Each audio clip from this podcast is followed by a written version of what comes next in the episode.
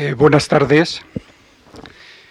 Muchas gracias por haber acudido una vez más a estas jornadas que hemos abierto de poesía, de teoría poética y de poesía.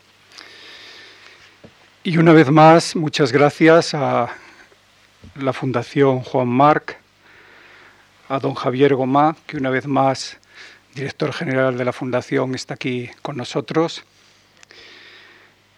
el otro día me dieron, no había ojeado el libro que luego le entregarán a ustedes y viendo el artículo que, que al final dedica Antonio Gallego a, la relación de la Fundación Mar con la poesía, me di cuenta de que mm, la historia de la Fundación Mar y la poesía es en buena medida la historia de casi de la poesía española de posguerra, ¿no?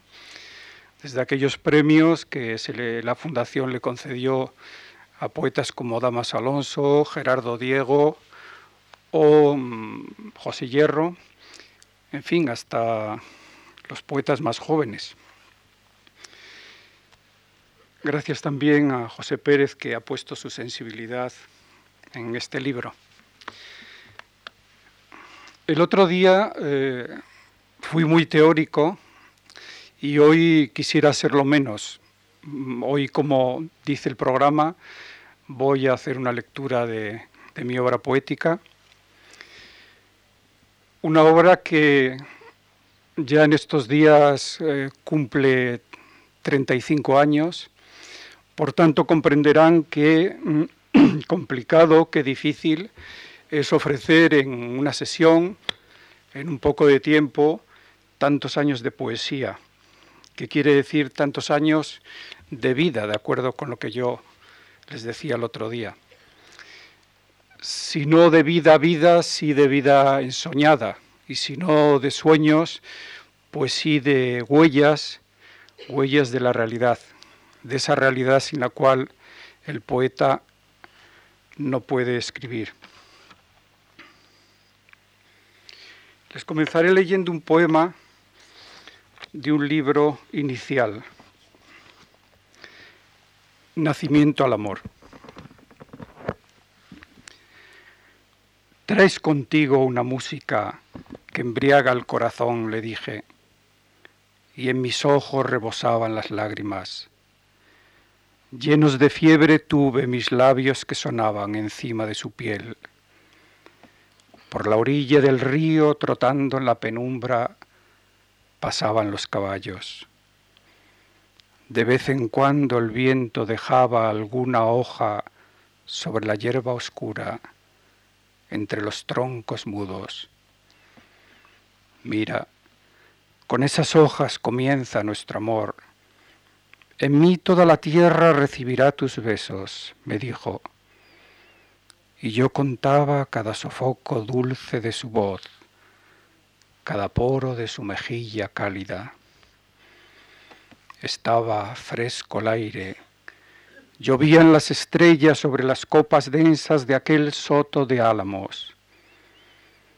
Cuando la luna roja decreció, cuando el aire se impregnó del aroma pesado de los frutos, cuando fueron más tristes las noches y los hombres, cuando llegó el otoño, nacimos al amor.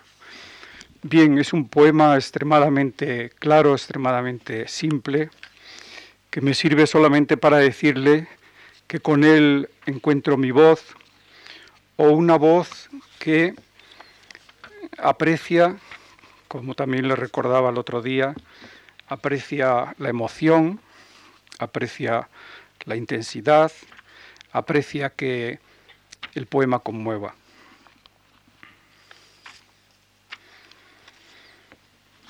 Simonetta Vespucci.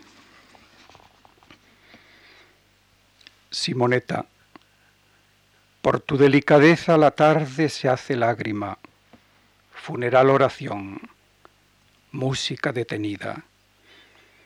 Simonetta Vespucci, tienes el alma frágil de virgen o de amante.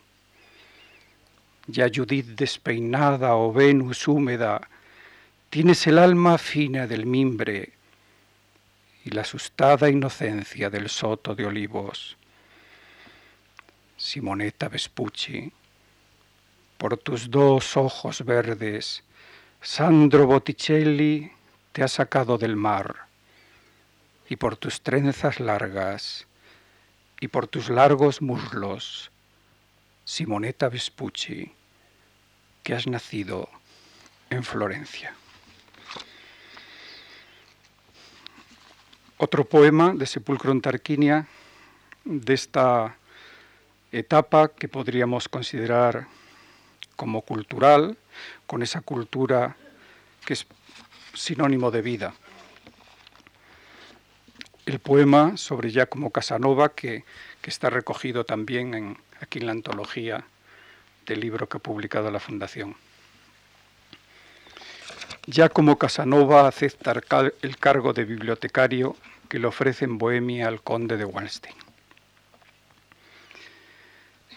Escuchadme, Señor, tengo los miembros tristes. Con la Revolución Francesa van muriendo mis escasos amigos. Miradme, he recorrido los países del mundo, las cárceles del mundo, los lechos, los jardines, los mares, los conventos, y he visto que no aceptan mi buena voluntad. Fui abad entre los muros de Roma, y era hermoso ser soldado en las noches ardientes de Corfú. A veces he sonado un poco el violín y vos sabéis, Señor, cómo trema Venecia con la música y arden las islas y las cúpulas. Escuchadme, Señor, de Madrid a Moscú he viajado en vano, me persiguen los lobos del santo oficio Llevo un huracán de lenguas detrás de mi persona, de lenguas venenosas. Y yo solo deseo salvar mi claridad, sonreír a la luz de cada nuevo día, mostrar mi firme horror a todo lo que muere. Señor, aquí me quedo en vuestra biblioteca traduzco Homero, escribo de mis días de entonces, sueño con los rayos azules de Estambul. El otro día hablábamos de cómo gracias a aquella beca de creación que me concedió la Fundación Marc, yo escribiría un libro decisivo, creo, en mi poética, que fue Astrolabio. Este libro se abría con un poema que yo era el único que tenía eh, cuando la beca se me concedió. Es un libro bastante amplio y este primer poema, con el que podríamos decir que en cierta medida se cierra esa etapa de, con gran presencia de la cultura, se titula Homenaje a Tiziano. También el otro día les hablaba de que eh, a veces el poema e incluso el verso es como un microcosmos, ¿no? Contiene mucha información. Y así se ve muy bien en este poema en el cual yo utilizo los colores de la paleta del pintor para expresar otras cosas distintas a lo que el título nos dice. El poema en su título es un homenaje a Tiziano, pero después dentro de, del poema hay otros micropoemas. ¿no? Homenaje a Tiziano. He visto arder tus oros en los otoños de Murano, en la cera aromada de los cirios de invierno. Tu verde en madrugadas adriáticas y en los ciruelos de los jardines de Navallero. Tu azul en ciertas túnicas y vidrios, y en los cielos enamorados de nuestra adolescencia que nunca más veremos. Los ocres, en los muros cancerosos mordidos por la sal, en las fachadas de granjas y herrerías. tu rojo, en cada teja de Venecia, en los clavos de las crucifixiones o en los labios con vino de los músicos, un poco de violeta en los ojos maduros de las jóvenes, tus negros en las enredaderas funestas sobrecargadas de muerte.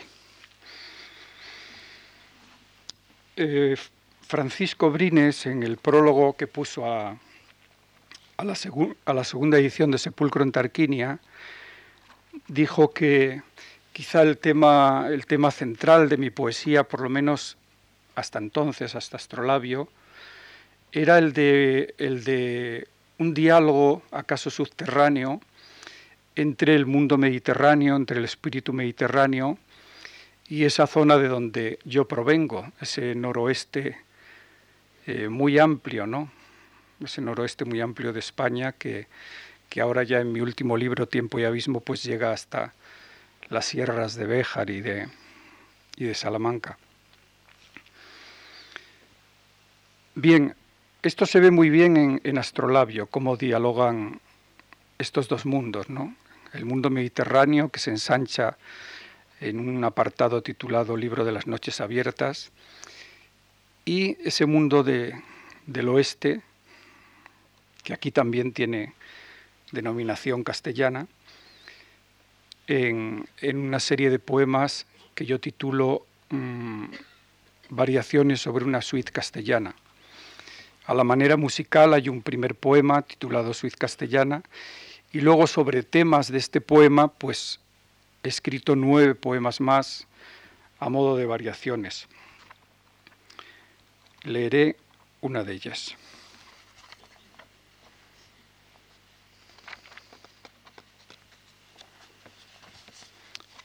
Apaga las velas, la noche tiene sus fuegos.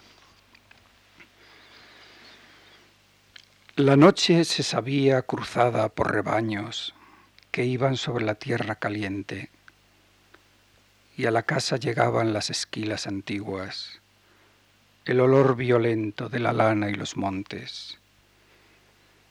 Llovían las estrellas, y en lo oscuro se alzaba tu mano que muy lenta recorría la bóveda celeste para indicarme formas fabulosas y detenerse luego en la Vía Láctea. Caían frío y música en los ojos. ¿Ves? Arriba hay más mundos. Todo es como un gran laberinto. Irás a otros países, decías coronada de misterio. Apagabas las velas y la casa, el horno con las brasas de la jara, el patio con los galgos enlunados se quedaba en silencio, se fundía en la sombra con tu gran corazón perfumado de estrellas. Hoy es otra la noche que te lleva, que nos lleva muy lejos del misterio de entonces, por un largo camino de perros tenebrosos, de racimadas constelaciones negras.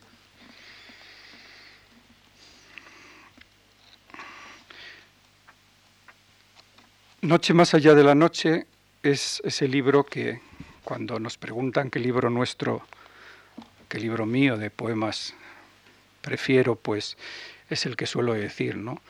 Aunque con los libros de poemas mm, pase como con los hijos, que los queremos a todos igual, ¿no? Pero cuando hay que decidirse por uno, yo llevo un poco la contraria a mis lectores, que Suelen preferir Sepulcro en Tarquinia, que es mi libro más conocido. Algunos también prefieren los últimos, Libro de la Mansedumbre o Tiempo y Abismo.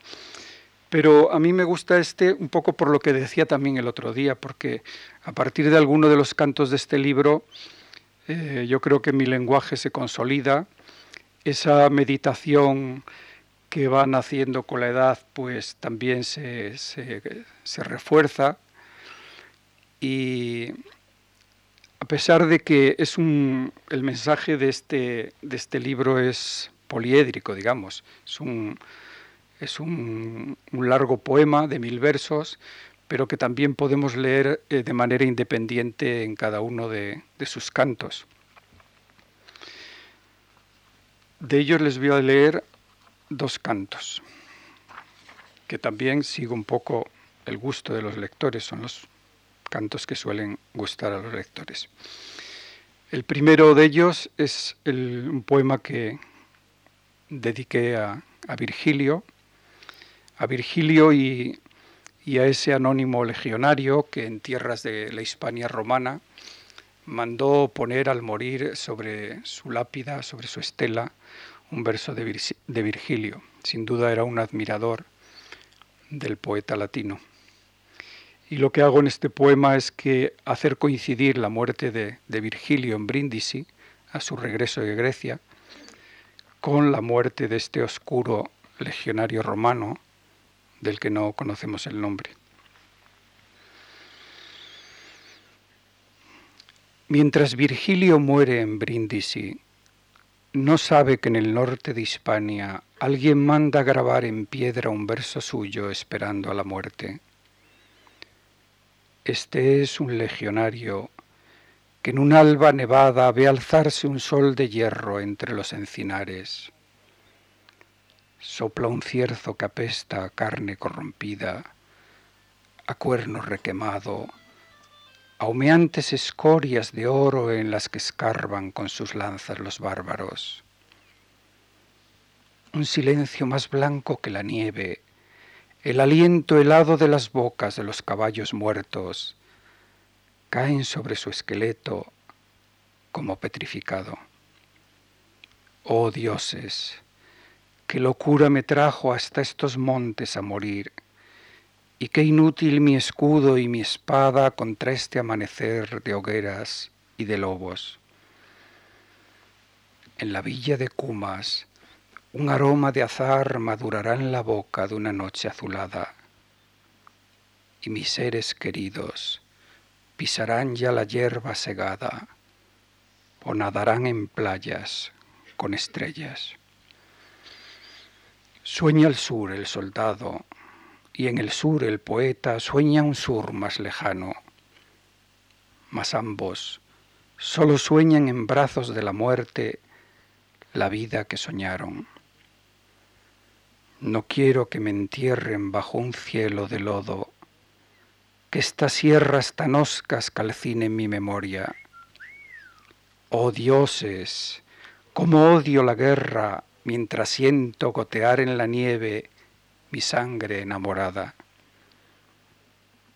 Al fin cae la cabeza hacia un lado y sus ojos se clavan en los ojos de otro herido que escucha grabad sobre mi tumba un verso de Virgilio.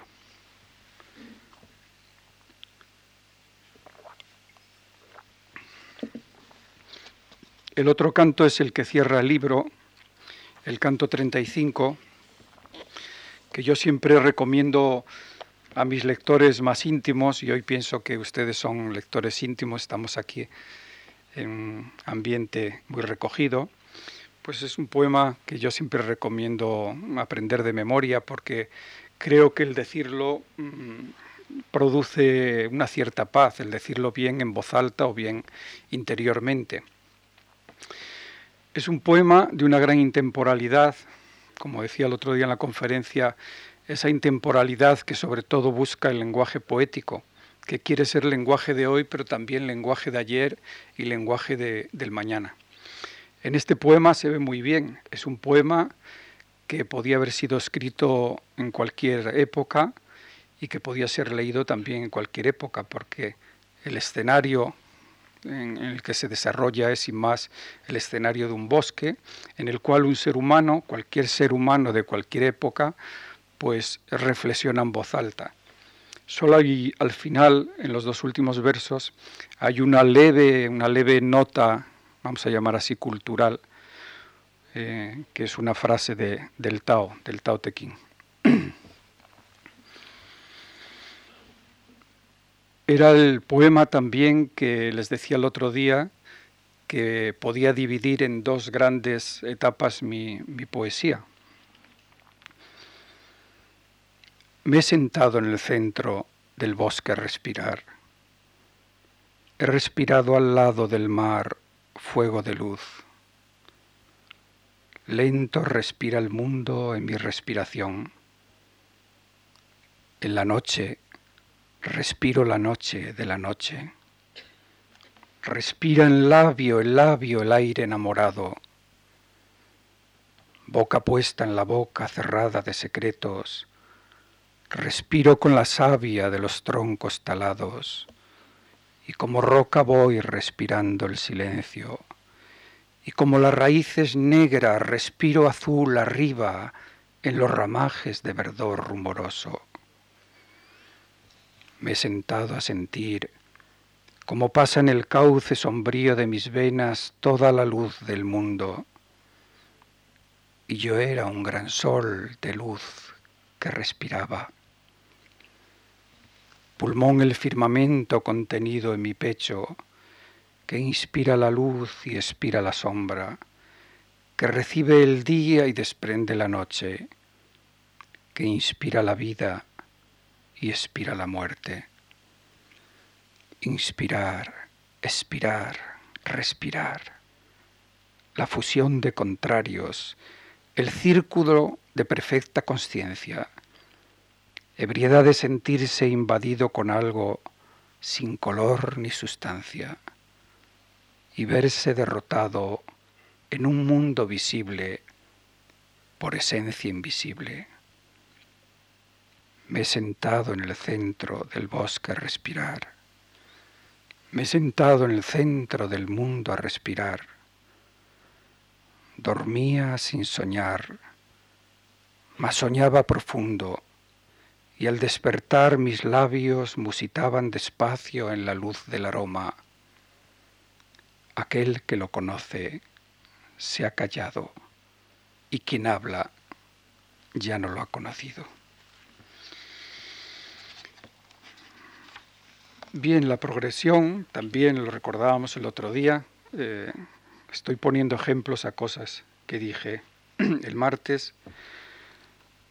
La progresión sigue hacia la sencillez y buen ejemplo pues es un poema muy corto de Jardín de Orfeo que se titula Invierno tardío. No es increíble cuanto ven mis ojos Nieva sobre el almendro florido, nieva sobre la nieve. Este invierno mi ánimo es como primavera temprana, es como almendro florido bajo la nieve. Hay demasiado frío esta tarde en el mundo, pero abro la puerta a mi perro y con él entra en casa calor entra la humanidad.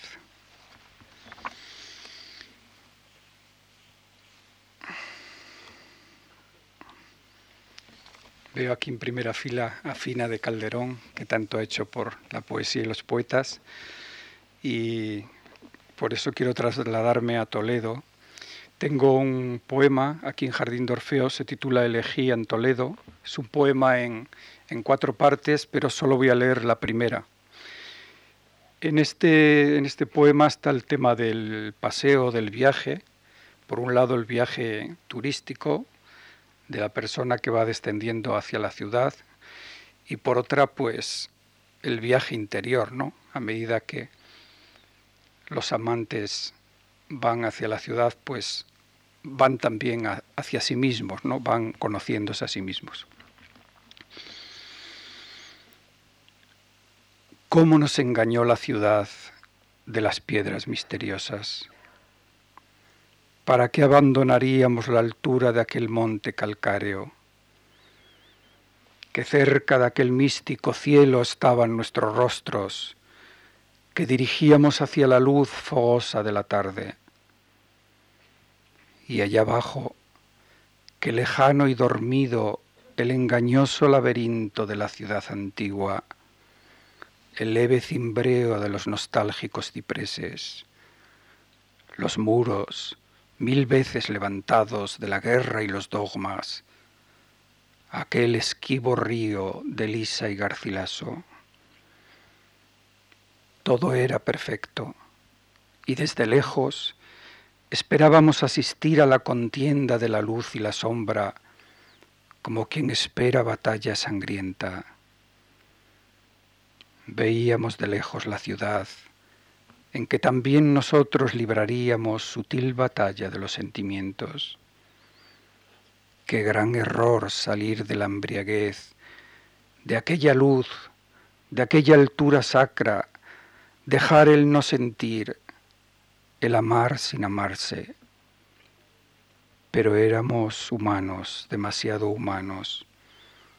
Por eso, cuando al atardecer allá abajo sonó una campana, que hizo temblar las torres, los jardines, también nosotros, puros, temblorosos, acudimos deprisa a su llamada, acudimos deprisa al despertar de los aromas, aroma de acacias ancianas, aroma robado de rosas silvestres, aroma de tierra regada de junio junto a la sinagoga, violento aroma a cedros, cuchilladas de gozo en la tarde santa.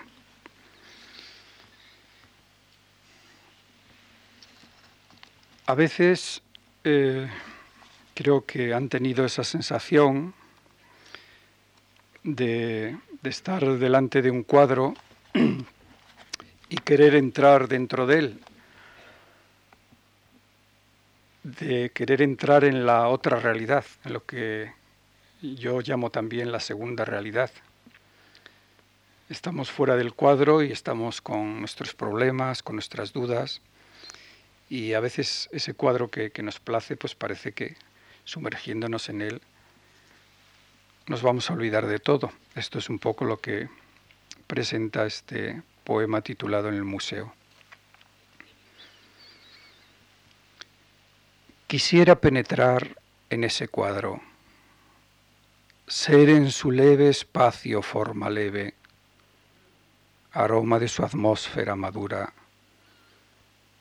estar en ese cuadro como está el agua melodiosa de la acequia, el cielo malva en paz entre las nubes, o esa luz que desciende como nieve de hierba o como el oro de los prados regresaría al huerto de la infancia que perdí, al desnudo de mujer que es todos los desnudos, a los pinos de Roma o esas calles italianas donde me extravié y fui dichoso. Fundirse en arte para no morir. Y sabiendo que es mucha la alegría, el goce de envolverme en esa luz y ser tiempo en el cuadro que no muere, quisiera yo también, por ser humano, entrar en él para probar dolor, la luz gris de visillos y de espejos, sentir amor y respirar nostalgia junto a los personajes de los cuadros que hieren y a la vez nos dan placer penetrar en el cuadro y recibir de repente el temblor de los cerezos en el rostro como un fuego que inflama. No existir, mas durar en las miradas de cada visitante del museo. No existir, mas arder muy lentamente en las llamas colores del pintor. No ser nunca como es la carne nuestra, que no cesan su grito y que perece. Volvemos al ámbito de, un bosque, pero ahora para, para cruzarlo. Ahora la persona no está parada, sino que lo atraviesa. En este poema titulado La prueba, como en casi todos los poemas, pues hay una doble lectura.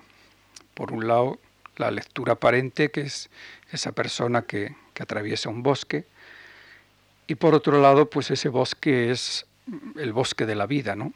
Un bosque que está lleno de, de pruebas y que hay que cruzar con cuidado.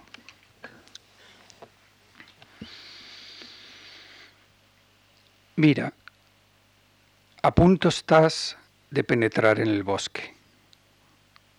Vas a dejar la casa blanca de la cima tan plácida, tan llena de música y sosiego, y ahí te espera el bosque impenetrable. Irremediablemente deberás cruzarlo, el bosque que desciende por ladera escabrosa, el bosque en que no hay nadie, y el bosque en el que puede haber de todo. El bosque de humedades venenosas morada de lo negro y de una luz que enturbia la mirada. Entra en él con cuidado y sal sin prisas. Mas nunca se te ocurra abandonar la senda que desciende y desciende y desciende mira mucho hacia arriba y no te olvides de que este tiempo nuestro va pasando como la hoz por el trigo.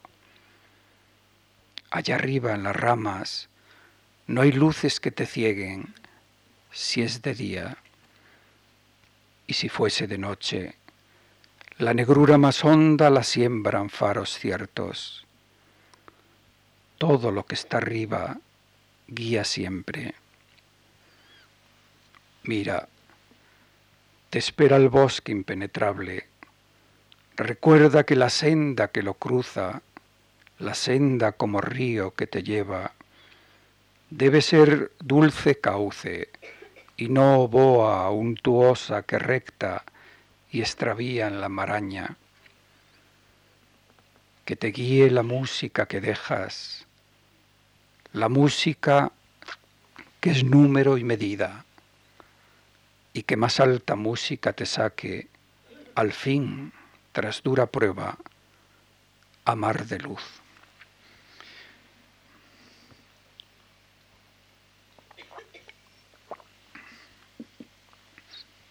Bien, estamos ya en la tercera parte de mi poesía. Este poema pertenece a Los Silencios de Fuego, que es un libro que, que quiero por otras razones diferentes a las de Noche más allá de la noche. Es un libro que en mí inicia un cambio. ¿Acaso por eso fue un libro muy mal comprendido por, por la crítica? Tenían una imagen de, mi poesía muy concreta y este libro lo que hace es eh, anunciar otra, otro tipo de poesía.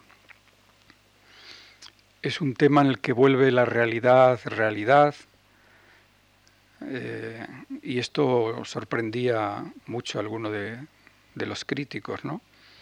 En este libro pues estaba el tema de la caída del muro de Berlín, la recuperación de Pasternak, eh, aquella primera guerra del Golfo, eh, temas medioambientales de, de, los que también hablamos el otro día, y todo esto chocaban en fin, en un poeta que, que puede ser entendido así en líneas generales como, como lírico. ¿no?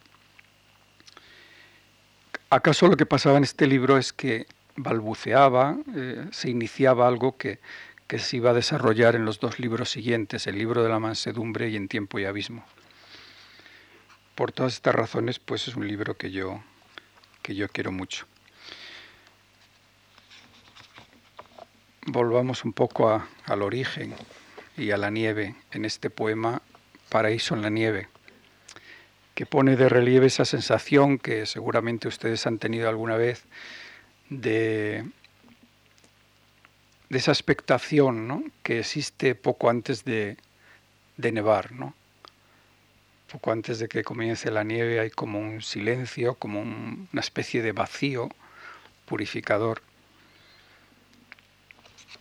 Paraíso en la nieve.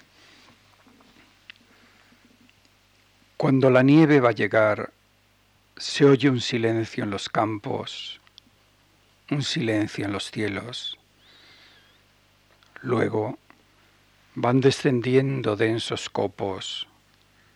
Lo sientes en el rostro como un don. y te vas despertando a nueva vida. Avanzas en lo blanco lentamente.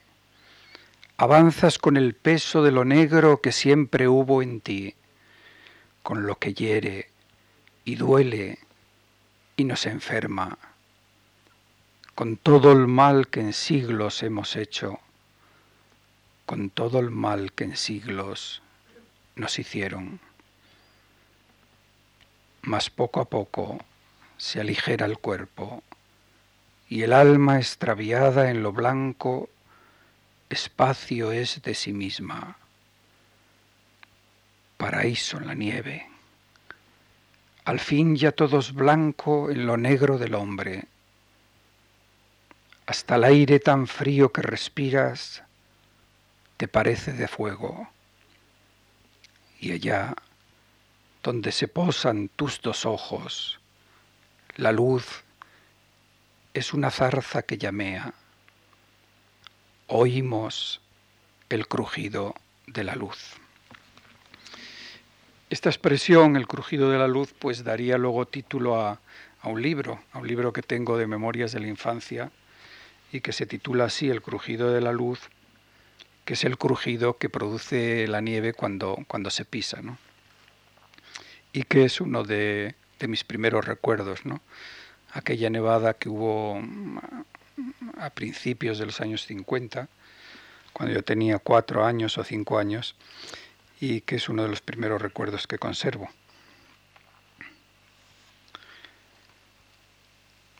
A veces eh, esa búsqueda del silencio, de la nada, del vacío, eh, no surge de contemplar la nieve, sino también puede, puede surgir de, de contemplar un muro, ¿no?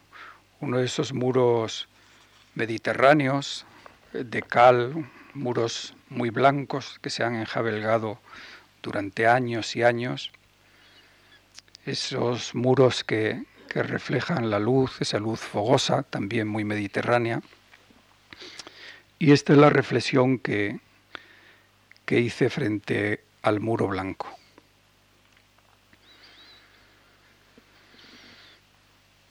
Estoy sentado frente a un muro blanco, áspero muro, seco como grito de cristal, o quizá como la nieve de infancia en el silencio de los páramos.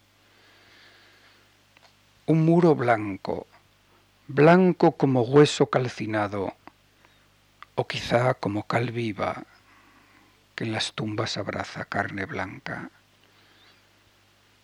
Y mirándolo, yo también soy blanco, pues blanco es el fuego, es la luz que va y viene en las venas venturosas.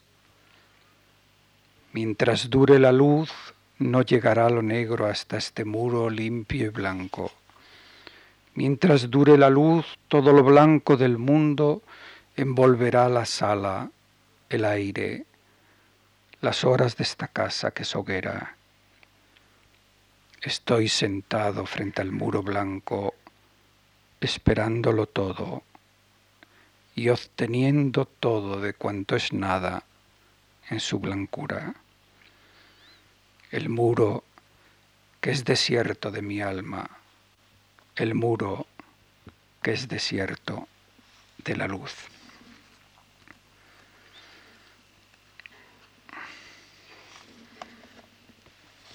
Un poema sanjuanista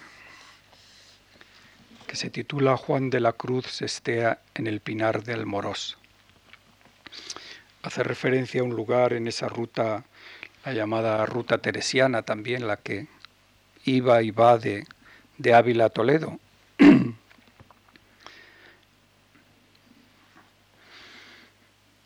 Primero lo derrumbó el cansancio del camino, la hoguera del sol en las cumbres. Luego lo despertó la pureza del aire, y al entreabrir los ojos observó allá en lo alto un vuelo de cigüeñas. Más tarde, la plegaria Se abrió paso en su mente como el agua se va abriendo paso entre dos surcos ásperos. Hace años pasó por estas mismas sierras. Entonces era invierno. Con un cordel de esparto le llevaban atadas las muñecas y los ojos vendados. Pero él, cómo sentía el olor de la nieve, Ahora, cuánto estío, lo adormecen los grillos, las cigarras, y ya no siente apenas el cuerpo entre los pinos. Y sin embargo, qué real la tierra y qué mansa la piedra que tiene por almohada. Esta tumba de olvido en el pinar de la persecución que bien comprende el mundo en esta paz sublime. Esperará a la noche para sentir de nuevo la sed de los caminos, esa honda sed del no saber sabiendo, para encontrar la senda extraviada, se adentrarán sus ojos en lo oscuro como en maraña de espinos.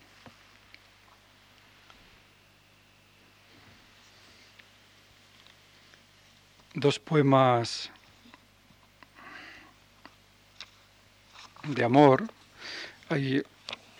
estamos ya en el libro de La Mansedumbre y hay unos poemas titulados Nocturnos, son cuatro poemas, voy a leer dos de ellos. Volvemos al noroeste y a una tarde de regreso de ese noroeste.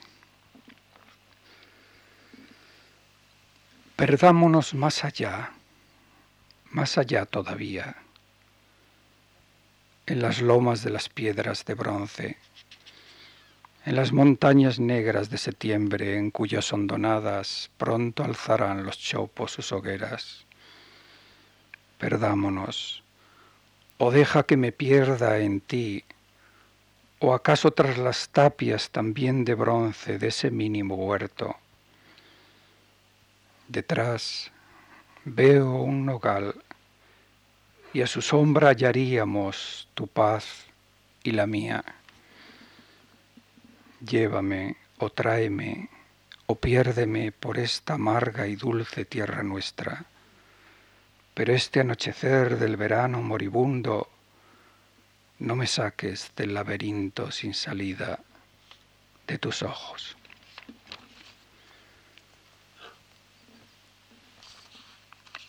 El otro poema es de evocación, de recuerdo, y dice así. Ahora estarás allí, junto a la plaza de mi infancia, la de los sueños ciertos.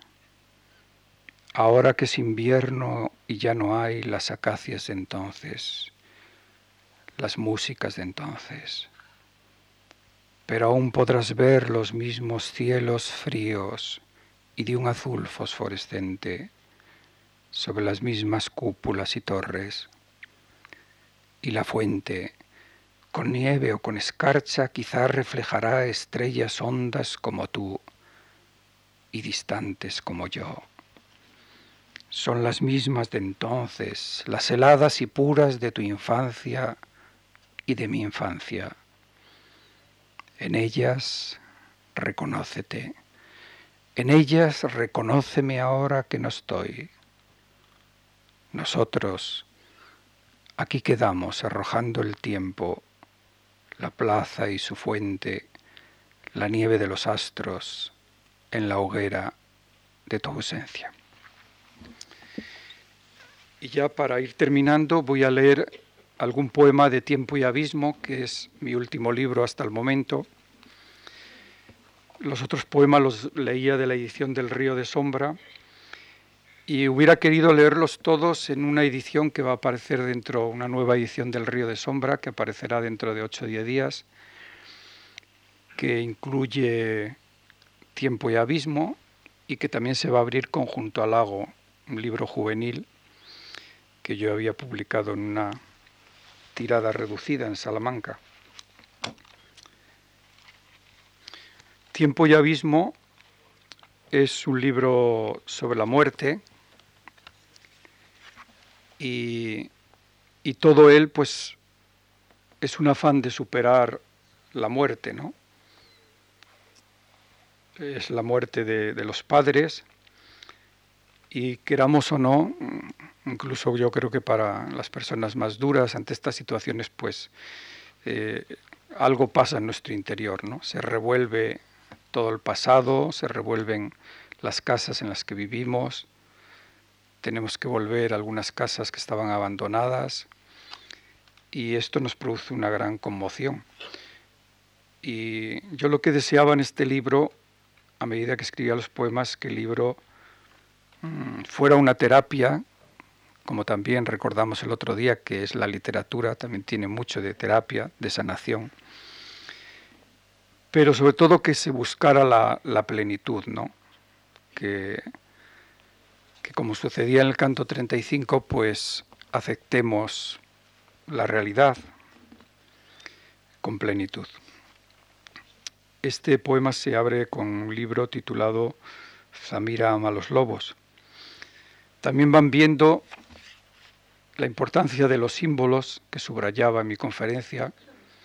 A fin de cuentas, pues tenemos que remitirnos a símbolos. Cuando todo falla o cuando todo se hunde a nuestro alrededor, pues recurrimos a los símbolos, que por una parte, como nos dijo María Zambrano, pues los signos son el lenguaje de los misterios, nos desvelan los misterios, y por otra son como una especie de asidero a los que nos agarramos para, en estos momentos de crisis, pues ayudarnos.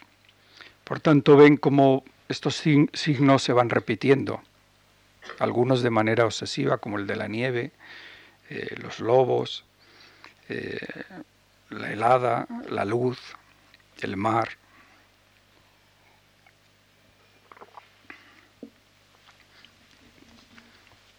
Zamira ama los lobos. Zamira ama los lobos.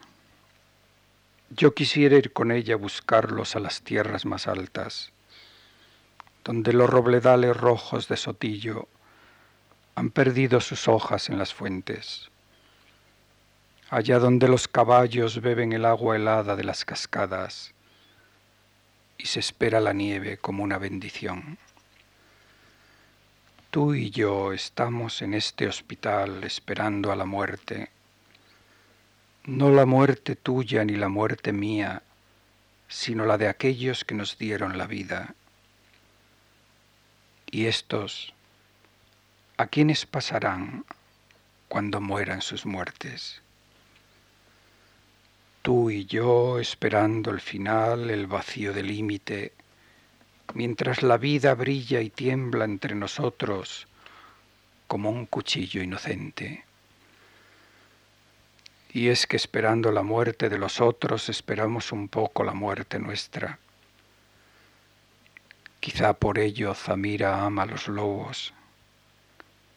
Quizá por ello yo deseo también salir a buscarlos con ella este mes de diciembre a los páramos altos, a los prados remotos. Y podríamos ver los espinos, y las brasas de sangre del sol en mimbrales morados. Puesta ya en nuestros ojos la venda de la nieve, que no pensemos más, que ya no nos deslumbre el acre resplandor de los quirófanos. Zamira ama los lobos, quiere escapar del laberinto de piedra y cristal del dolor. Zamira partamos y nos regresemos. Hay un momento hacia el centro en, la que, en, el que se da con esa plenitud buscada, ¿no? Y esa plenitud, pues, se encuentra una vez más con el amor. ¿eh? El amor es salvador. Hay también un encuentro o un reencuentro con el mar. Ante el mar sentimos una gran sensación de libertad y basta ponernos frente al mar con cualquier problema para que este problema, si no desaparezca, por lo menos se, se atenúe, ¿no? Y también la naturaleza, la naturaleza sentida como un espejo en el que es agradable reencontrarse y fundirse, ¿no? Como se ve en este poema sobre un espacio que, que Antonio Gallego conoce bien, el espacio de Juste. El poema se titula En el camino sin camino y lleva un subtítulo Juste. Ser como ese cedro lleno de pájaros, perdurar y cantar. Ni siquiera parece que se inmute con el incienso que queman los monjes, con el agua verdosa del estanque, con todo este esplendor del que él recibe su hermosa plenitud. Nunca me iré de aquí, aunque me vaya. Siempre seré naranjo, hiedra, tórtola, roble o mariposa o piedra eterna, aunque en apariencia nuestro cuerpo siga en ese camino sin regreso, siga en ese camino sin camino.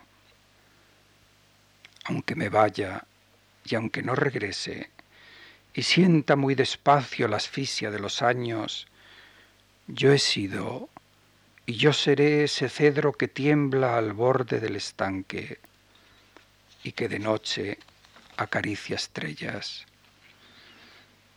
Aquí, en esta ladera, con nieve o sin nieve, está cuanto intuyo que un día alcanzaré.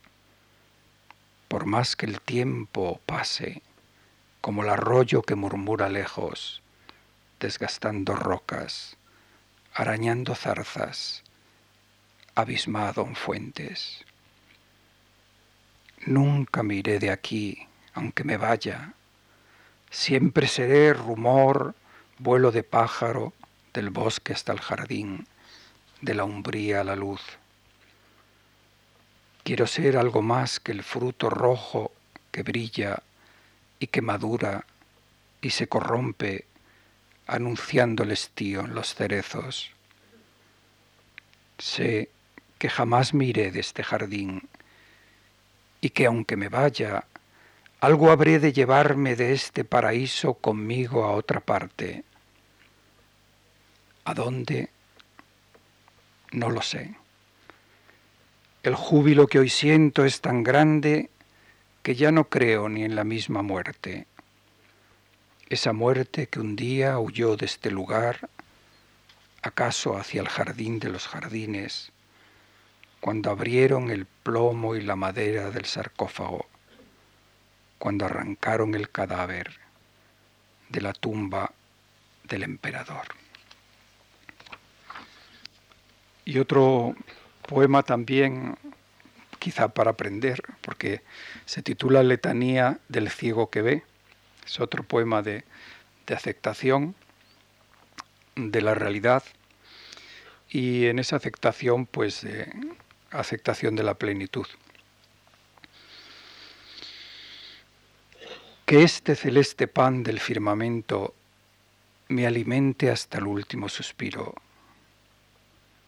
Que estos campos tan fieros y tan puros me sean buenos cada día más buenos. Que si en tiempo de estío se me encienden las manos con cardos, con ortigas, que al llegar el invierno lo sienta como escarcha en mi tejado. Que cuando me parezca que he caído, porque me han derribado, solo esté arrodillándome en mi centro. Que si alguien me golpea muy fuerte Solo sienta la brisa del pinar, el murmullo de la fuente serena. Que si la vida es un acabar cual veleta chirriando en lo más alto, allá arriba me calme para siempre, se disuelva mi hierro en el azul.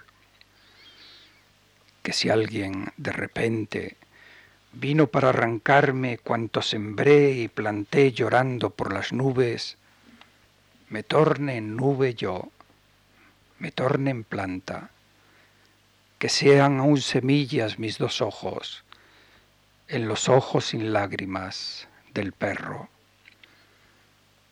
que si hay enfermedad, sirva para curarme, sea solo el inicio de mi renacimiento, que si beso y parece que el labio sabe a muerte, amor, venza la muerte en ese beso, que si rindo mi mente y detengo mis pasos, que si cierro la boca para decirte todo y dejo de rozar tu carne ya sembrada, que si cierro los ojos y venzo sin luchar, victoria en la que nada soy ni obtengo, detenga a ti silencio de la cumbre, o ese sol abatido que es la nieve, donde la nada es todo. Que respirar en paz la música no oída sea mi último deseo, pues sabed que para quien respira en paz ya todo el mundo está dentro de él y en él respira. Que si insiste la muerte, que si avanza la edad y todo y todos a mi alrededor parecen ir marchándose deprisa, me venza el mundo al fin en esa luz que restalla y su fuego me vaya deshaciendo como llama de vela, con dulzura, despacio, muy despacio, como giran arriba estasiados los planetas. Y termino ya con dos canciones muy cortas. El otro día también recordaba eh, la necesidad del silencio del poeta, ¿no? que también ese viaje de la escritura acaso no es sino un viaje hacia el silencio, hacia el callar. Y en este viaje, pues, el lenguaje se va adelgazando, se, se va haciendo más sutil, no nos sirven ya las palabras, no nos sirven, creemos que ya lo hemos dicho todo, que no nos sirve el pensar ni el sentir poéticamente, y por eso el lenguaje se reduce, es, si cabe, más simbólico todavía. Y por eso yo cerré este libro con cinco canciones con los ojos cerrados. De ellas voy a leerles solo dos. Ya no hay luz en el mundo. Toda la luz está en nuestro interior. Toda la luz está entre nuestras cejas. En ese centro o punto donde un tiempo eterno nos está contemplando. Esa luz que ya es todas las luces y en la que descansa la palabra más viva por muerta. No olvidéis la palabra sin letras, la que entreabre muros y es flecha hacia el abismo de la luz. No olvidéis la palabra que aún grita su silencio Cierro los ojos, tiembla el ciprés. Y la otra canción con la que termino ya dice así. Poema otra vez de, del reencuentro y del, regreso, y del regreso a la, a la tierra de origen. Creí que me había ido, pero no, estaba aquí en la luz de mi tierra y en tu luz. Ardían los azules otra vez. Miraba cada cosa y no veía. Puros sonidos. No lograba oíros. Ya todos los aromas eran un solo aroma. Y me hallé de repente hablando a solas frente a aquel monte inmenso que se hallaba tan solo, mudo otra vez en el secreto de la luz interior, en ese tipo de saber que sabiendo no sabe, y el azul era el blanco, y el blanco era el azul, y tú ya no eras tú, y si eras tú. Cierro los ojos, olvidaré hasta el fin en el abismo. Muchas gracias.